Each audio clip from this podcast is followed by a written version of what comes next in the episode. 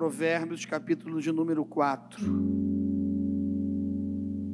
É um texto bem conhecido que eu quero compartilhar com você, meu irmão, minha irmã, você que está nos assistindo também ou vai nos acompanhar depois. Capítulo 4, verso 23 de Provérbios. O título dessa mensagem é uma pergunta: Como guardar o coração? Vou repetir. Como guardar o coração? Provérbios capítulo 4, verso 23. O autor desse texto escreveu assim, e assim diz a palavra do Senhor. Sobretudo, o que se deve guardar, guarda o coração, porque dele procedem as fontes da vida. Senhor, fala conosco. Nós temos alguns minutos, e esses minutos separamos para ouvir a tua voz. Eu sou carente de ti, a tua igreja carece também da tua voz, da tua presença. Usa-me como um instrumento, como uma ferramenta para falar ao coração dos teus filhos. Nós precisamos de algumas respostas. Algumas, Senhor, eu sei que não teremos mas muitas delas. Nós precisamos e nós teremos porque o Senhor é que nos dá a direção, nos dá o norte. O Senhor é que nos ajuda, é que nos ensina.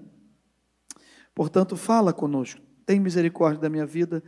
Ilumina, Senhor, a minha mente, o meu coração para falar para os teus filhos nessa noite aquilo que tu queres ouvir. Aquilo que tu queres falar conosco.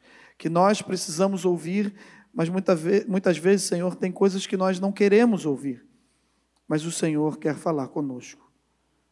Oramos no nome do Senhor Jesus. Meus queridos irmãos, quando fala coração nessa passagem, está falando da nossa mente, do nosso pensamento, do nosso entendimento, do intelecto, daquilo que faz com que as nossas vidas venham passar por decisões, por escolhas. E como nós nos decepcionamos. A vida nos traz muitos ensinamentos. E muitas vezes nos decepcionamos com pessoas, com circunstâncias, com acontecimentos. E a decepção é algo assim que nos deixa enfermos, nós ficamos enfermos. Por que, que ficamos enfermos, pastor? Porque a nossa mente adoece, a nossa alma adoece, o nosso coração fica triste. E o que o autor está falando para nós aqui é que nós precisamos o quê? Sobretudo, ou seja, pegando um pacote de tudo que nós vamos viver, de tudo que temos experiências, dos nossos relacionamentos, sejam eles no trabalho, nos relacionamentos familiares, conjugais, na vizinhança, na parentela, sobretudo, o que se deve guardar. Ele está aconselhando o que aqui? Que tem coisas que é bom a gente guardar, e tem coisas que não é bom a gente guardar. Mas, pastor, a dificuldade é essa: é guardar ou não guardar. E o que o autor está dizendo é que a gente deve guardar o nosso coração, guardar a nossa mente, porque aí procede o que é as fontes da vida. Nós vamos ter qualidade de vida, independente das circunstâncias. Nós vamos ter qualidade nos nossos relacionamentos. Nós vamos enxergar a vida de outra maneira. O que ele está querendo nos dizer aqui, nos aconselhar, é que problemas e dificuldades todos nós temos. Eu acabei de falar isso agora há pouco, enquanto estávamos orando entre uma oração e outra. Mas nós temos Jesus, amém? Nós temos o Senhor que está no barco. O Senhor é conosco, é Deus conosco, é Emmanuel, Ele está presente aqui no nosso meio, e Ele não fica aqui dentro desse templo, não, meus irmãos. Quando apagam-se as luzes, fecham-se as portas, Ele vai junto com você, Ele vai para sua casa, Ele vai contigo, Ele vai comigo, Ele vai junto conosco, Ele não desampara, Ele é a nossa rocha, a nossa fortaleza, O seguro é um, é, um, é um, socorro bem presente no momento da angústia, da tribulação. Ele é Deus, Ele é Senhor, Ele é contigo, Ele não te abandonou, Ele te toma pela mão direita. Os planos, os projetos, as maravilhas que Deus tem para a sua vida ainda não se findaram. Mas, pastor, por que, que nós então nadamos muitas vezes contra a maré? Remamos contra a maré, ficamos numa areia movediça. Quem é do tempo da areia movediça aqui, levanta a mão. Mais pessoas levantando a mão, por favor. O João balançou o celular assim de longe. Vocês lembram que tinha essas histórias nos filmes, lembram? Vocês lembram? Eu vi na internet um dia desse. Renatinha lembra também da areia movediça. E a gente fica ali, e não sai do lugar. Nosso casamento não muda. Nossa vida espiritual não cresce. O ministério, o chamado que Deus tem, não é Deus que atrasou, nós atrasamos muitas vezes. Por quê? Porque a gente deixa algumas coisas entrar no nosso coração. E aí, entrando aqui, meus irmãos, ó, dependendo do que a gente ouve, às vezes duram anos, anos e anos, e essa palavra não sai mais. Não sai, ela não vai embora. Quando você ouviu, de repente lá na sua infância, você não vai dar para nada, você não presta para nada. Você não tem condições de fazer nada. E às vezes nós ouvimos isso e deixamos com que essas coisas entrem. E o que o autor está dizendo aqui para a gente, o que a Bíblia Sagrada está nos aconselhando é que, sobretudo, a gente deve saber guardar o coração. O título da mensagem, como eu já falei, vou repetir: Como guardar o coração então? Como que eu faço isso, pastor? Guardar o coração significa que você deve tomar cuidado com os pensamentos, com os desejos, com as emoções, de tudo que é bom é ruim, de tudo que nós fazemos, começa onde? No coração. Por isso é muito importante cuidar do coração, ou seja, proteger. Interessante que nós protegemos tantas áreas das nossas vidas. Quem aqui já passou por uma fase que já protegeu bastante seus filhos, quando eram menores? Só que tem um curso aqui na igreja chamado Paz para Toda a Vida.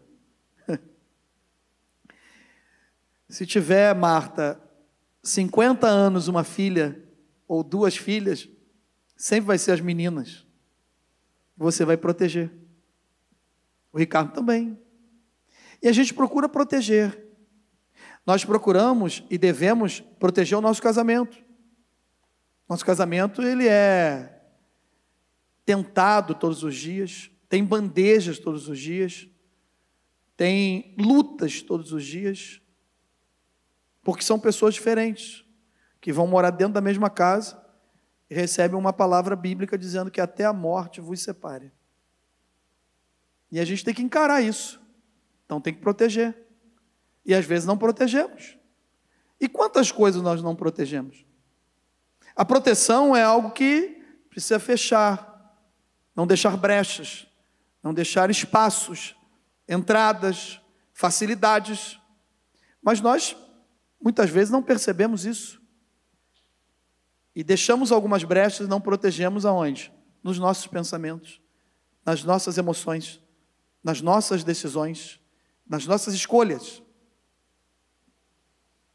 Um dia desses, há muito tempo atrás, não muito tempo atrás, eu ouvi de uma pessoa que precisava tomar uma decisão e que procurou um profissional e esse profissional lhe deu logo a receita falando: faça isso e o divórcio vai estar pronto. E essa pessoa procurou. E ao conversar com ela mais uma vez, eu falei: a sua decisão já está tomada. Mas se você perguntar para alguém que vai falar para você, se algum profissional falar assim para você, você já fez um casados para sempre? Já fez um encontro de casais? Já fez um tratamento pastoral, um acompanhamento, perdão, pastoral? Já procurou um psicólogo que trabalhe com famílias? Você já fez tudo isso? Se essa pessoa perguntar isso para você, ela pode ser um profissional, mas é alguém de Deus. Agora, falar para você a decisão que você tem que tomar é muito fácil quando ela está recebendo algo em troca. Será que nós estamos protegendo a nossa vida? O que Provérbios 4, 23 está nos dizendo, quer nos dizer, é porque eu preciso guardar o coração, porque eu dependo dele. Eu dependo da minha mente. Você, você depende da sua mente. A nossa mente precisa estar sadia, precisa estar com saúde. A nossa mente não pode estar doente. Se a nossa mente estiver doente e não estiver guardada em Deus, nós vamos ficar desprotegidos e ser influenciados. Pelo que, pastor? Por algumas coisas. Assim como a nossa vida física, ela precisa estar saudável, bem cuidada, o coração também precisa estar saudável. Sua saúde e sua vida espiritual depende, e a minha também, a nossa saúde espiritual passa por aí, por esse campo dos pensamentos, dos desejos e das emoções. Guardar o coração não significa se isolar e nem reprimir tudo aquilo que você sente. Seu coração não é uma prisão onde ninguém pode entrar e nem sair.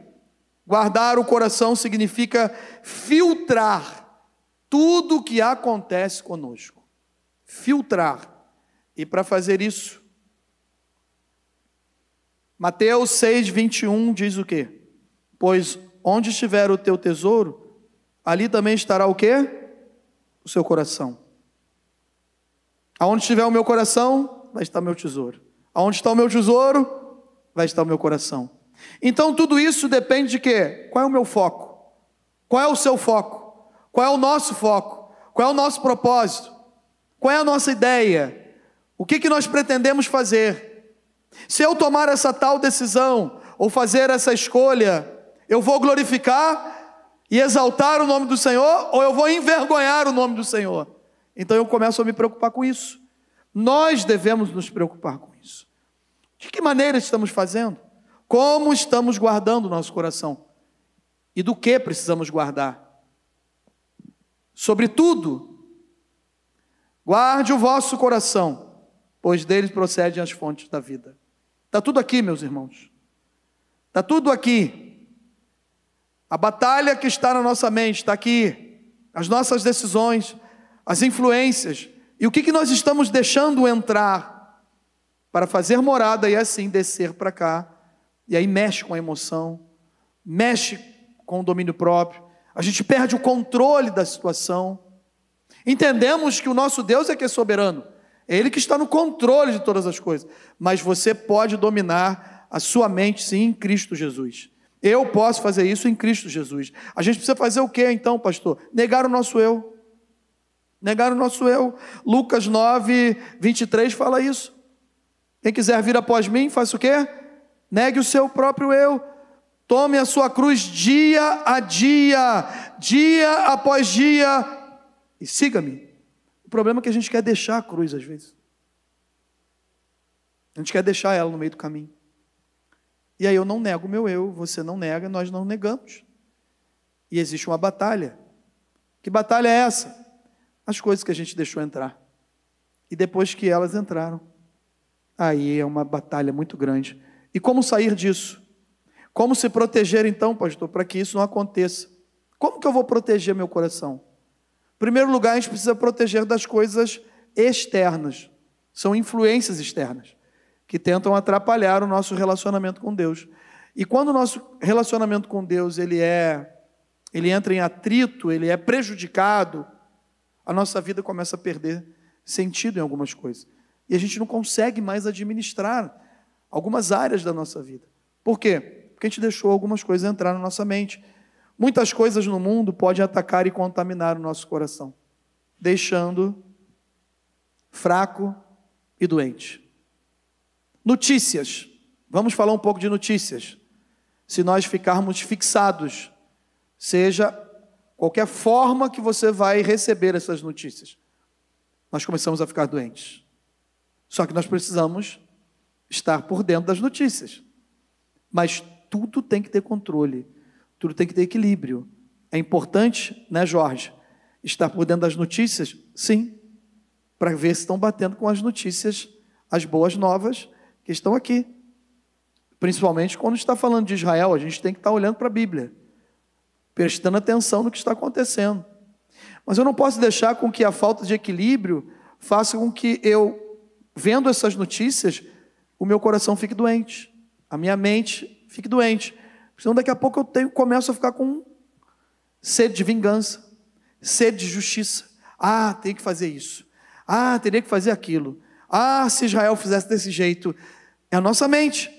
É uma batalha que está aqui no campo da nossa mente. Então, as influências externas. Que mais, pastor? Aquilo que nos falam. As vozes, muitas vozes que nós ouvimos e não percebemos e não conseguimos ter mais a sensibilidade de ouvir a melhor voz que é a voz de Deus. E ouvimos muitas vozes, influência externa. A mentira é quando alguém nos conta uma mentira que ela é tão embrulhada, assim, tão bem embrulhada num pacote de presente que parece que é verdade. Mas não é, é mentira. E nós damos ouvidos à mentira às vezes. Que tipos de mentiras? De fofocas, de intrigas, de ouvir só uma parte, não ouvir a outra. Sempre faça isso.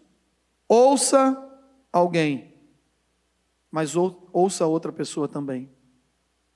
E outra coisa, se a pessoa não estiver perto, meus irmãos, se nós fizermos isso, vai ser tão maravilhoso.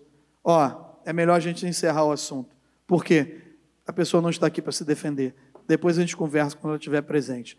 Se essa pessoa quiser acertar algo do seu relacionamento, ela vai te chamar novamente, vai falar, ó, ela está presente, ela chegou, ela está ali, vamos lá, vamos lá bater um papo e vamos acertar. Mas se é fofoca, essa pessoa daqui a pouco vai estar presente e ela não vai nem aparecer mais para conversar.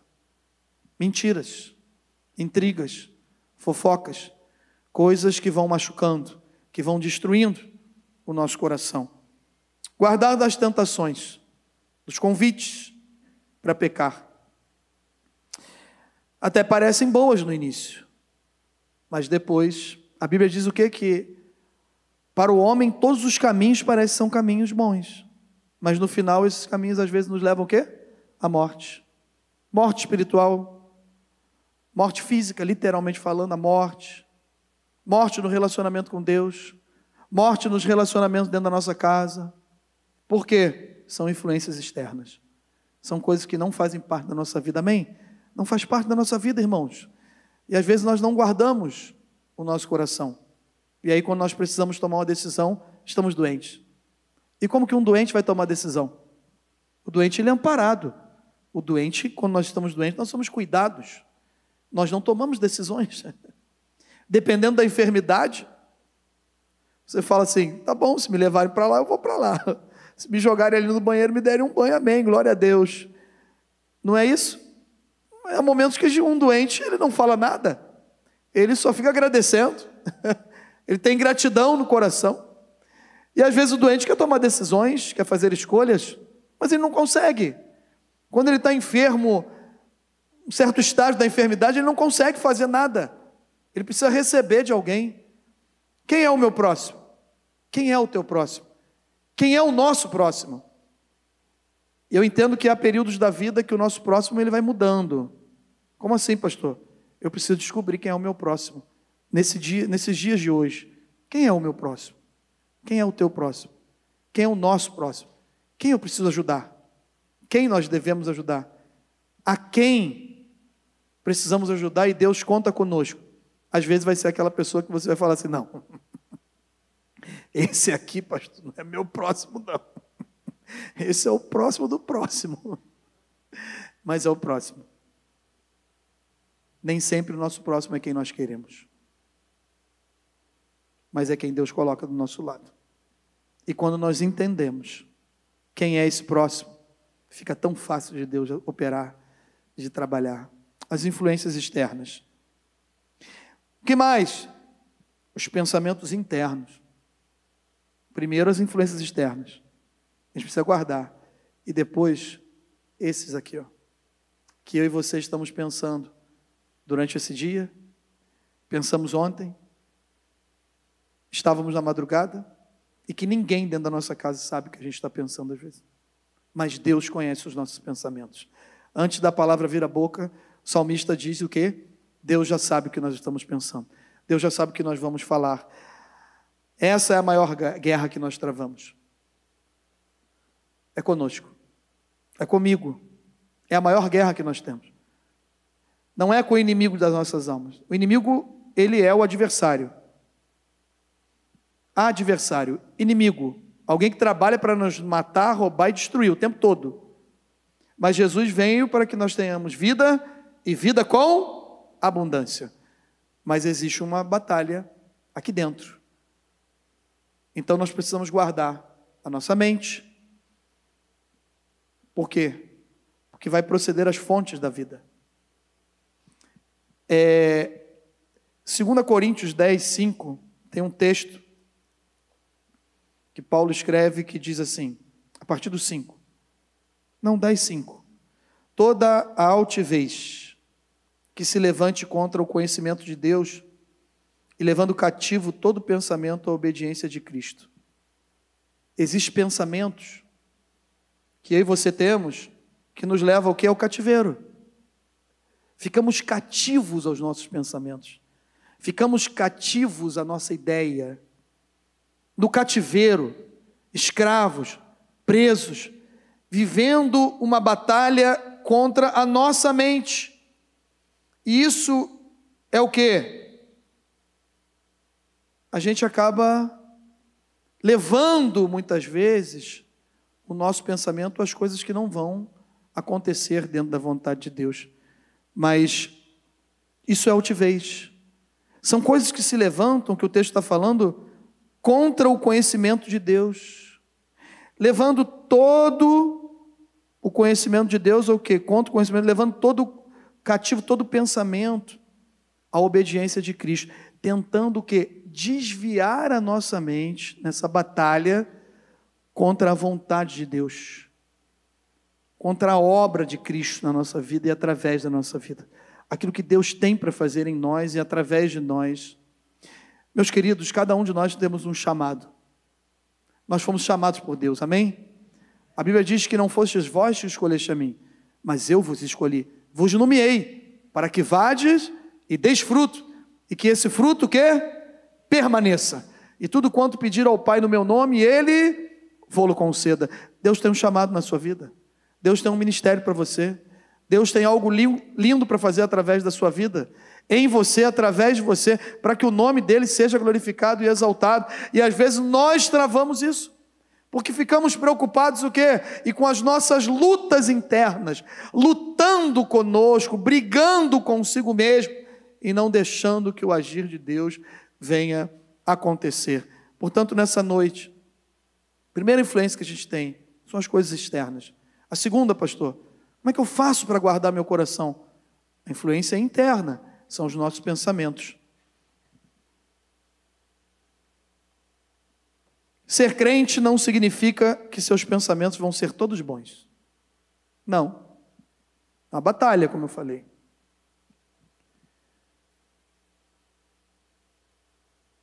O seu coração, o meu coração, precisa, na verdade, submeter-se à vontade de Deus.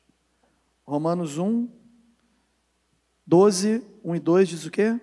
Nós devemos passar por uma renovação aonde? Na nossa mente. Isso é feito com um sacrifício vivo, é com a própria vida, com a caminhada, se entregando cada vez mais a Cristo. E o que, que vai acontecer quando a gente passar por essa renovação na nossa mente e tivermos um culto, uma adoração racional, que Paulo fala aos Romanos, o que, vai acontecer conosco? Nós vamos experimentar qual é a boa, agradável e perfeita vontade de Deus. Quando nós guardamos o nosso coração em Cristo, quando guardamos o nosso coração, porque de tudo, de tudo, guardemos os nossos corações. Por quê, pastor? Porque tem coisa boa para gente. Fontes da vida Olha quantas maravilhas Deus tem para fazer. Olha quantas coisas maravilhosas Deus tem para fazer. E Ele tem feito. E Ele pode e quer fazer muito mais. Depende de quem então, pastor? De nós. Se eu permitir, se eu abrir o meu coração, se eu deixar a minha mente aberta para as coisas de Deus, para a vontade de Deus, aí vai acontecer. Eu lembro de um testemunho aqui que eu não, eu não consigo esquecer. Cadê ele? Está ele lá, Antônio Carlos. Uma vez ele foi dar um testemunho aqui um domingo à noite, e ele falou, falou assim, eu acho que ele usou esse termo, não foi nem mil coisas, acho que ele falou um milhão de coisas para não estar aqui nessa igreja, que eu já vi tanta coisa.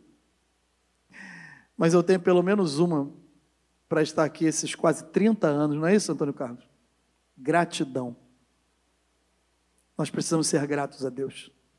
Quando nós chegamos aqui, tinha alguém para nos dar uma papinha na escola bíblica dominical. Amém? Quando nós chegamos aqui, tinha leitinho para gente. Amém? A gente foi crescendo um pouquinho, foi deixando de ser criança. Aí já teve uma saladinha, já teve um bifinho com fritas. Daqui a pouco já tem uma feijoada. Tem um alimento mais sólido, mais pesado, mais forte. Quem é que faz isso, pastor? Irmãos, pessoas que Deus levantou para abençoar a nossa vida. E a gente para de receber isso. E o tempo vai passando.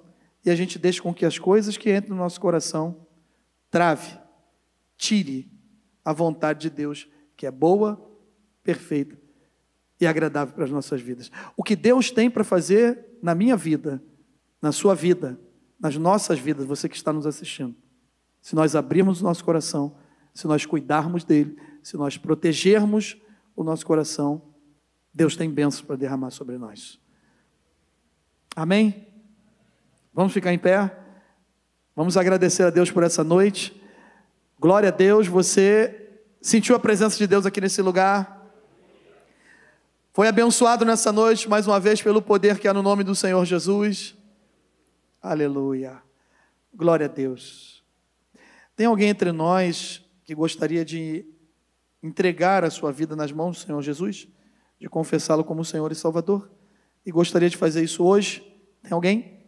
Se estiver, levante uma das suas mãos, nós vamos orar. Não? Amém. Coloque a mão no seu coração. Feche os seus olhos. Senhor, nós te louvamos por essa noite. Obrigado, meu Deus, por essa breve reflexão. Senhor, nós queremos te agradecer porque o Senhor cuida de nós. E através das tuas escrituras, nós somos sarados, somos curados, porque o Senhor fala conosco. As suas pisaduras, elas nos sararam do pecado, nos curam do pecado. O teu sangue nos purifica de todo o pecado. Mas as Escrituras Sagradas, Senhor, é o melhor alimento. É o alimento da alma, da nossa mente e do nosso coração. Ajuda-nos a guardar o nosso coração. De tudo, nós guardamos tantas coisas. Guardamos, Senhor, nossos filhos, nosso casamento, guardamos dinheiro, é, guardamos, Senhor, porque nós temos medo de ser roubados algumas coisas. Guardamos e às vezes não guardamos o coração que é a fonte. É a fonte para tudo que nós vamos fazer, de que maneira vamos decidir, vamos escolher e te servir. Mas nessa noite, ajuda-nos, Senhor. Ajuda-me, ó Deus.